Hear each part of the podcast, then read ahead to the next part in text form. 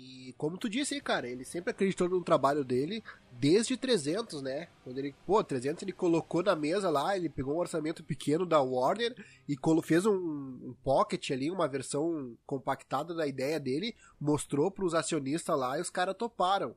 Então ele, ele sempre foi original. E sem falar, né, cara, eu não sei o que passa na cabeça das pessoas criticar o Zack Snyder. O cara fez Man of Steel, fez o Watchmen, o cara fez o 300, se tu não gostar de BVS, tudo bem, mas tu, tu tem que ver que a arte conceitual dele, tudo que ele traz como proposta, o problema é essa guerrinha, essa guerrinha de, de pessoas que gostam mais de um, de um filme mais infanto-juvenil, mais simples, mais de fácil assimilação, contra algo muito mais denso, muito mais filosófico e eu diria até, cara, com uma arte conceitual assim, além do seu tempo, né? Claramente. O problema é essa guerrinha, mas sabe onde é que tá o pior problema? É as pessoas que cortam isso, porque por mim, assim, sinceramente, por mim não me importa de ter filmes de super-heróis infanto-juvenil, eu, eu não tô nem aí, sabe? Até que eu nem consumo tanto. Eu gosto de coisas mais, mais dramáticas, mais filosóficas. Aí, só que daí fica esse pessoal tentando podar isso, sabe? Tentando, não, não vai ter coisas assim, a gente não quer. Cara, eu vi, eu vi, e aposto que muita gente também viu, canais grandes de entretenimento. Uh, eu não vou falar o nome, mas todo mundo sabe que, né, que dá para fazer com ovo, falando que o Zack Snyder fez um desserviço, que eles não querem ver nada dark, eles não querem ver com essa palavra mesmo, eu não quero ver nada sombrio, eu quero ver esperança, eu quero ver uh, cores, alegria, que não sei o que. Beleza, cara, vê teu filme lá, mano.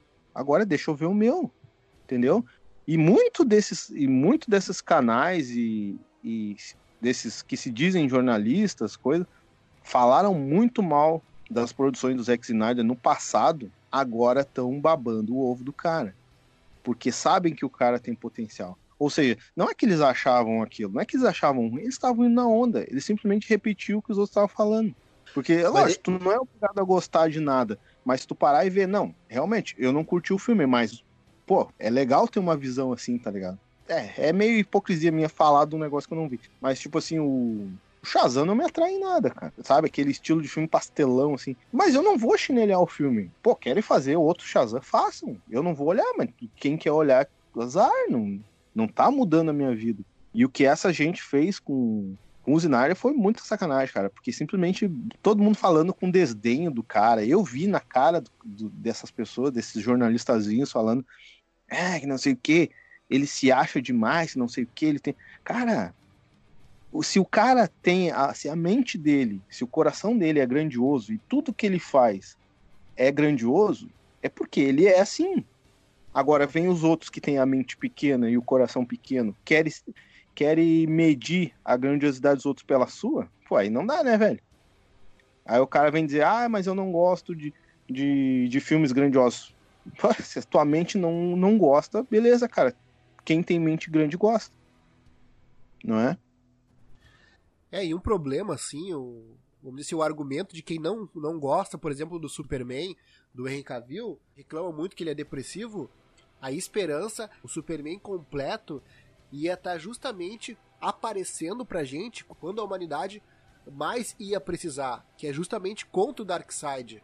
Então, essa história toda montada e idealizada pelo Zack Snyder era para justamente quando o Darkseid chegasse no planeta Terra, tivesse um Superman completo que já tivesse passado por todas as circunstâncias e situações de conflito entre outros heróis, de depressão, de alegria. Ele teve que passar por muitas coisas que o ser humano eh, normal passa para poder se transformar no super-homem completo. E esse super-homem completo da forma como o Zack Snyder iria nos mostrar, nós não conseguimos ver. Nós simplesmente vimos um Superman ali na, nessa Liga da Justiça do Idol. Cara, um Superman assim que foi artificialmente construído. Dá pra ver que não, não teve tempo. Não dá para acreditar que, que o Superman saiu de depressivo e confuso do BVS pra um cara que acredita na esperança e é símbolo de alguma coisa. Aquilo ninguém compra, cara. Ninguém compra. Isso, exatamente. Até porque muitas das cenas que eu acredito que vão ter no, no Snyder Cut, que na verdade não é Snyder Cut, né, cara? Na verdade, a versão oficial, para mim, para mim, essa é a versão oficial. Pra mim, essa aí é o Idol Cut, tá ligado? Essa que existe na, na, na rua. O, o que eu senti falta nesse. No Liga da Justiça que foi no cinema, o que tem muito nos outros é aquelas, é aquelas partes que mostram onde o caráter do Superman se formou, sabe? Que é justamente nas partes que, o, que ele se lembra das coisas que os pais dele falam.